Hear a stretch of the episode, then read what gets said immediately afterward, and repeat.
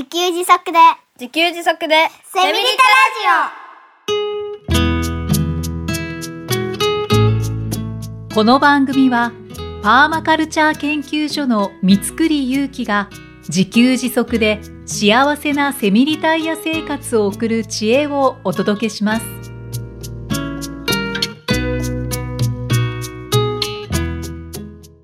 こんにちは。自給自足の専門家、パーマカルチャー研究所の三つくりゆうきです。こんにちは、進行役の生きみえです。三つくりさん、今回もよろしくお願いいたします。よろしくお願いします。さて、6月といえば、梅の季節ですね。はい。はい。そうですね。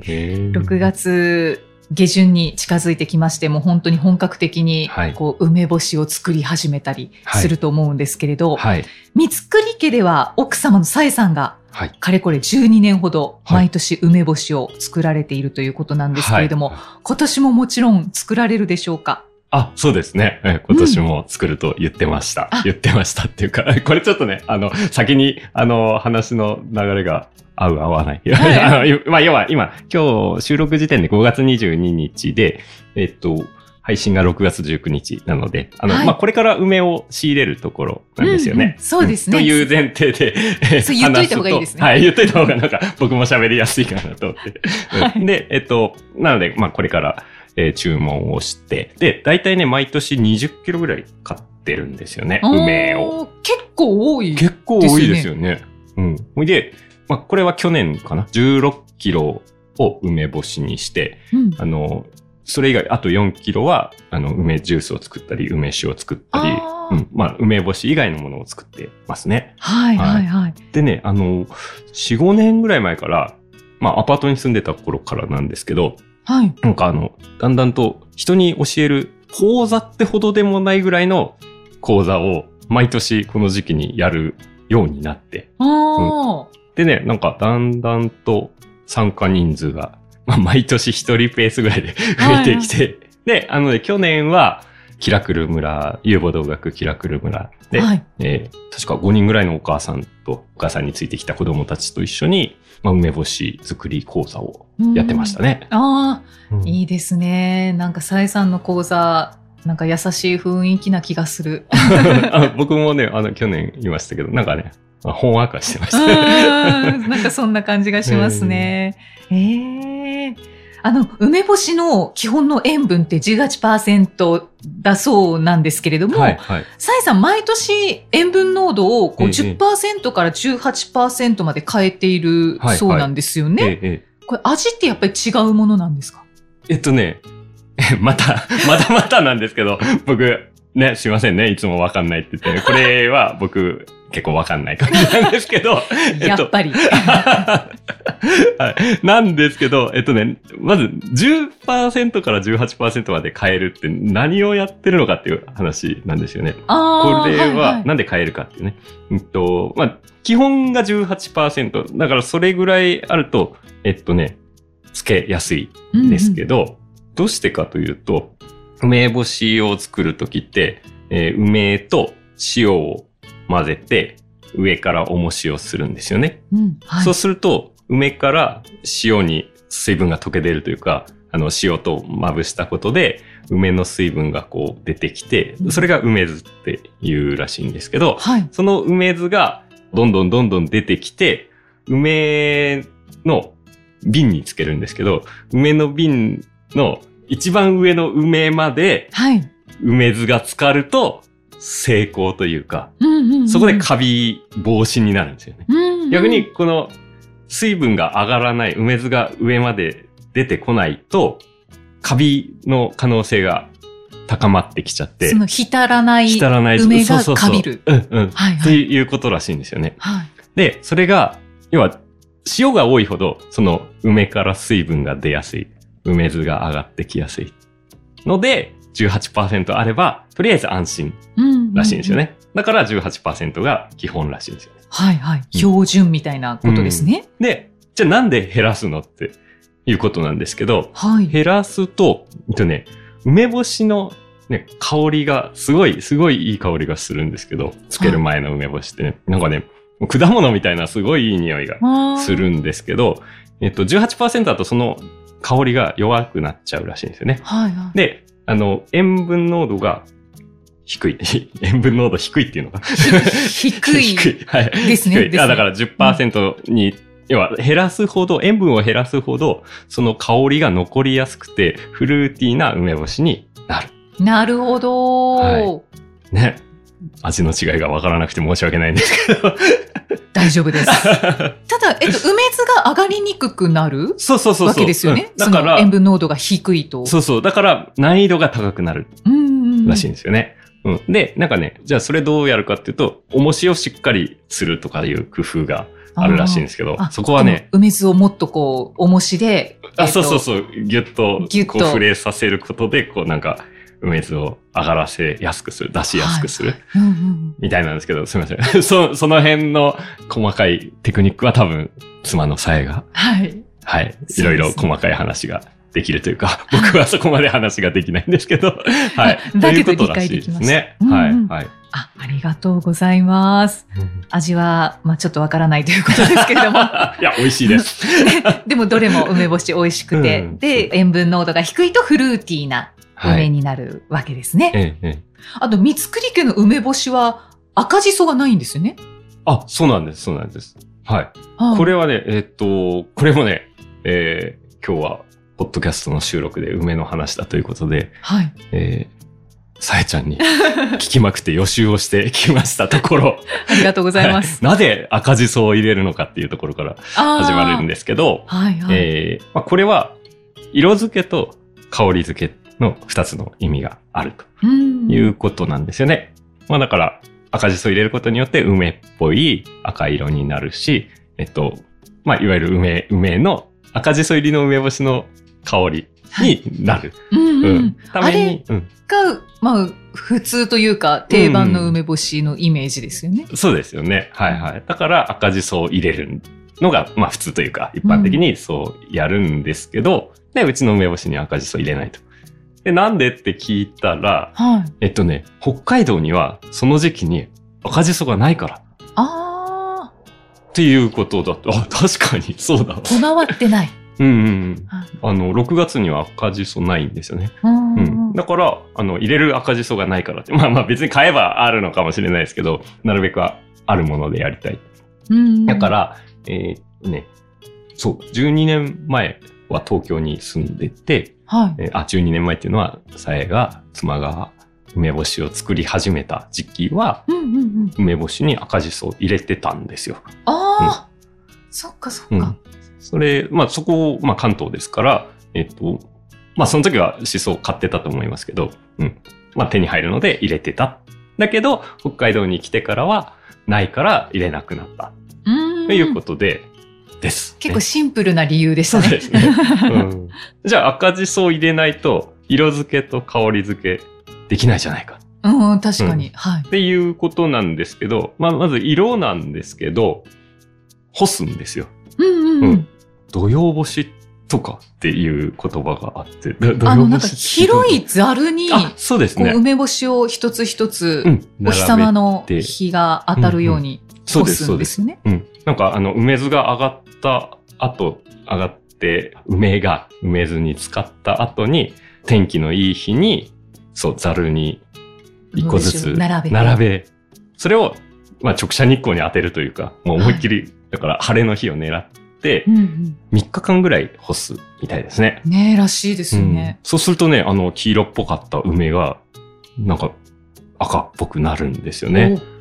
おお日様のおかげおで。日様のおかげで、で、でね、まあなんかブログにも写真があったりするんですけど、本当に赤くなってて、うんなんかね、すげえなって、うんだから、そういう意味で色付けのために赤じそをいらないというか、あの、日光で十分いい感じの梅干しっぽい赤色に近づくんですよね。うんうん。香り付けと色付けのためのおしそうん。うん。なので、まあ味は特になくても変わらないというか美味しく。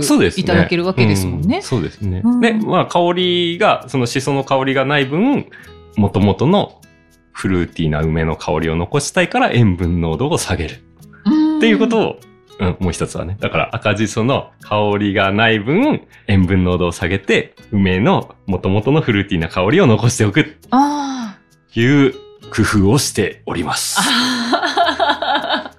妻が水木さんお疲れ様です。予習してきました。頑張って。なんか、頑張って勉強したことを今発表してますっていう感じですすげえ緊張した。いや、わかりました。とても。ありがとう。うございます。そうか、はいそうか。ねえだから梅干しもいろんな種類を実は楽しむことができるってことですね。そうですね。はい。フルーティーな梅干し食べてみたいですね。うんうんうん。ねで、あの、先ほど少しお話しされてましたけれど、梅仕事は梅干し以外にもいろんな梅を使ったものがはい、はい。作れるということで、うんうんいくつかご紹介いただいてよろしいですか？あ、そうですね。えっはいとね。まあ、これもね、あの、一生懸命予習したりはいしたやつなんですけど、えっと、まあ、梅ジャム。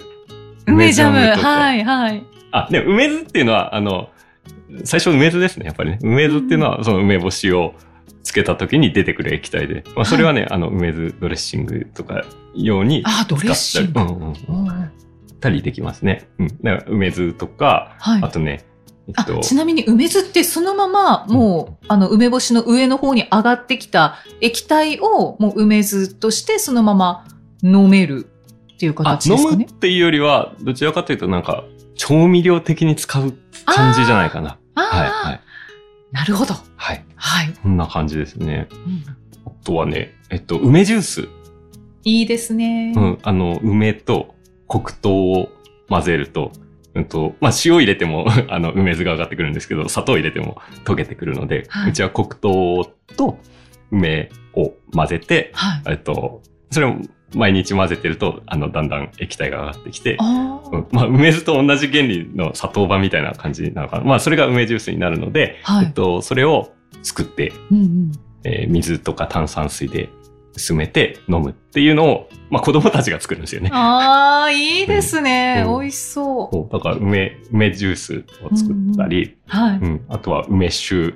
まあ、それをね、あの、それは単純にホワイトリカーとか、あと、まあ、みりんを入れたりするんですけど、梅にホワイトリカーとか、まあ、お酒を入れると、まあ、それはずっと置いとけば梅酒になったりとかですね。はいはい。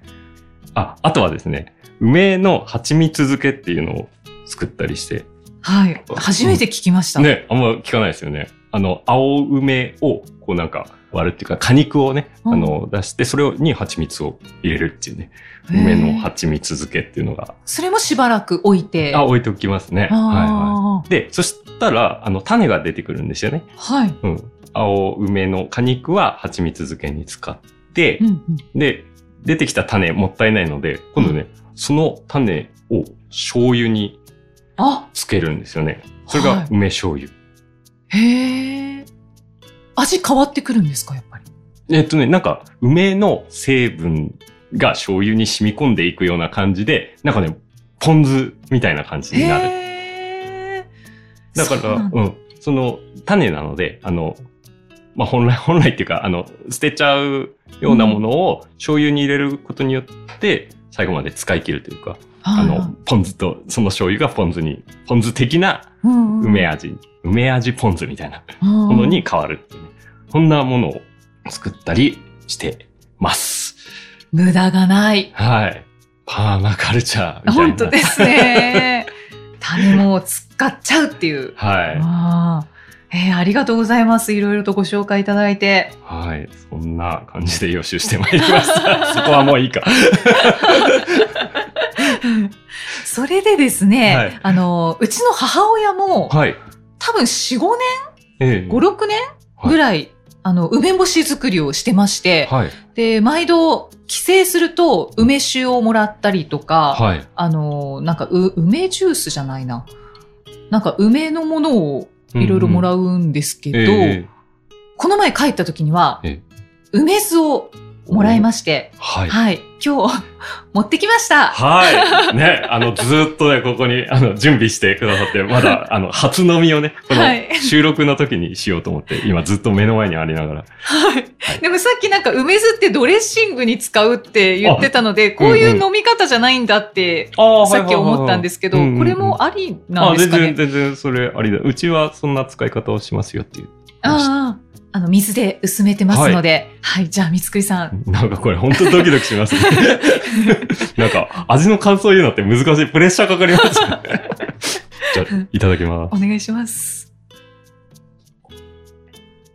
あ、あの、なんか、はいあの、夏だって。あの、縁側で飲みたいうんうん、うん。感。じ。あの、風鈴の音聞こえてるくうんるうん。感じです。氷を入れて飲みたいですね。はいはい、うんうんうん。なんか、真夏に、暑いなって。で、酢が染みるみたいな。っていう味、美味しいです。うんうん。あ、よかったです。いや、さすが。美味しい。へえ。いいですね。ありがとうございます。わざわいう手作りのもざ。持ってきていただいて。いえいえ、とんでもないです。ねそうそう。イキさんすごいんですよ。ね。え？あの、ね、わざわざ梅酢とかコップまで用意してくださって。はい、とんでもないです。あの、伝わらないんですけど、リスナーの皆さんにもイキさんの素晴らしさを伝えようかな。いやいや、とんでもないです。あの、梅酢は母親が作りましたので、いやいや私持ってきただけなので。いやいや持ってくるのも大変なので、ありがとうございます。ありがとうございます。美味しいいただきました。ということで、はいじゃあ、さえさんは梅干し講座は今年も開かれるんでしょうかね？あ、そうですね。あの、毎年やってまして、はい。えっと、今年もキラクル村で、遊母道学キラクル村で、はい。えーやるということで、まあ、ただ、多分放送する頃には終わってるかもしれないんですけれああ、そども、っか。はい。うん。まあ、今年のに限らず、えーまあ、来年もやるかもしれないので、はい。えーもしキラクル村でやる場合は、お知らせをしますので、遊母道学キラクル村のホームページとか、はい。LINE 公式アカウントとかに登録いただくといいかなって勝手に、勝手に遊母道学キラクル村の宣伝を渡しちゃったけど、まあまあいいかな。あと、インスタグラムもですし、はいそうですねね、はいさえさんもインスタグラムされてるので、はい。ぜひフォローしていただくと、さえさんもいろんな講座を開かれているので、はい梅干し講座だけでなくですね。そうですね。はいはい。なので、ああ、ちょっと参加したいっていう方は、北海道ですが、はい。ぜひ ぜひお越しくださいお。越しください。はい。ありがとうございます。三つくりさんに勉強したての情報をお話しいただきました。頑張りました。はい。梅のお話でした。はい。じゃあ最後にメッセージを一通ご紹介いたします。締めの鴨尾よしこさん 50代女性の方からいただきました。鴨よしこさんが定着しました。そうですね。笑っちゃうね。はい、お願いします。あの、ちょっとずいぶん前のメッセージなんですけれども、第22回、遊母道学キラクル村長谷川ご夫妻ご出演の回の、えー後半の回へのご感想ですね。村人が集まっての共同子育て、これは理想だなぁと思いました。娘が生後数ヶ月だった頃の孤独な子育てを思い出し、三つくりさんがおっしゃっていたように、自分の子供がいろいろな大人に触れることの大切さを実感しました。自分自身もそうですが、自分の親と他の大人と接することは違いますものね。自分の親に言われると反抗的になることも他の親からだと違って聞こえ、ハッとするようなアドバイスとなり、心にストンと落ちる時があります。みんなでみんなの子供を育てていく、この自然にかなった行動、大賛成です。この番組を聞くと毎回緊張の糸が緩むような気がします。三つくりさんご家族や長谷川さんご夫妻も毎日何かしら新しいチャレンジをされているにもかかわらず、それに気負いが全くなく、失敗してもいいよ、楽しんでやっていこうという思いが感じられるからなのでしょうね。遊母同学という言葉は私の中では完全四字熟語として成り立っています。なので、パソコンで遊母同学と打ったとき、漢字が自動変換されないのをなんでと不思議に思ってしまいます。遊母同学という言葉はあまりにも理にかなっているので、三つくりさんの造語だったということはすぐに忘れてしまうんですよ。長谷川さんご夫妻のキラクル村はこの遊母同学を一つずつ体現していっていらっしゃいますよね。すべてがゼロから始まる創造。楽しくないわけがないです。そして、そこに集まる村人の方々がまさに宝だと思いました。三つくりさんがおっしゃっていたタイの村の存在しているだけで褒められるのと同様、キラクル村を形成する村人一人一人がキラキラ輝く宝石。みんな違っているからこそ自分にないものを他の人が埋めてくれる。存在しているだけですごいことなのですよね。という、またまた素晴らしいメッセージをいただきました。本当ですね。本当ね、全部コメントしたくてしょうがないんですけど、あの、全部にコメントすると長くなるので、今日もなんか、あの、一つだけちょっと拾ってコメントさせてもらいたいんですけど、はい。あの、毎日新しいチャレンジされてるにもかかわらず、それに気負いがなくて、失敗してもいいよと、楽しんでやっていこうという思いが感じられるっていうことを言ってくださっていて、うん。うん。なんか、やっぱ、結果とプロセスっていうね、話をちょっとしたくなったので、はい。あの、まあ、例えば家庭菜園をやろうとして、あの、種まいて、枯らしちゃったらどうしようとか、野菜収穫できなかったら嫌だな、みたいな失敗、いわゆる失敗がありますよね。うんで、なんか枯れるかどうかとか収穫できるかどうかって、まあ結果ですよね。で、結果って僕はコントロールできないと思ってるんですよね。うんもうなん、か、ある意味神のみぞ知る領域だって、なんか、ある意味諦めてるところがあってうん。だけど、種をまくっていう、その、プロセスというか、行動っていうのは、自分がコントロールできるんですよ。うんやれば、終わるんですよね。はい種をまくっていう行動をやったぜみたいなねう。んだから、その、結果、なるかなとか、枯れないかなとか、そこを見ると、なんか怖くてできないんですよね。うんだけど、その、プロセスですよね。種をまく、まあ行動かもしれないですけど。種をまくっていう行動は、やるかどうかだけなんですよね。はい。だからその、それを行動したプロセス、うん、その種をまいたっていうことは、そこで成功みたいなニュアンスなんですよね、僕的にね。で、結果は、どうなるかわかんないので、コントロールできないから、そこでさらに野菜も取れたら、超ラッキーみたいなことで、うんもうなんか、だから、巻いた時点で成功みたいな。なんかね、うん僕そんなイメージがあるなと思って。だからう、んその怖いながらも挑戦した時点で、まあ、成 成功っていう言葉は僕あんま好きじゃないですけど、はい うん失敗に、の反対で言えば、まあ、もうその時点で OK なんですよね。っていうことを喋りたくなりました。あはい。ありがとうございます。もう実行したところで、もう願いは叶ってるというか。うん、そうですね。そうですね。そうでというこすね。とで。はい。うんありがとう鴨ございます。よしこさんいつもありがとうございます。ねありがとうございます。さあ、この番組ではメッセージやご感想を随時お待ちしています。エピソードの概要欄に記載のパーマカルチャー研究所ホームページのお問い合わせフォームからお気軽にお寄せください。三つくりさん、今回もありがとうございました。ありがとうございました。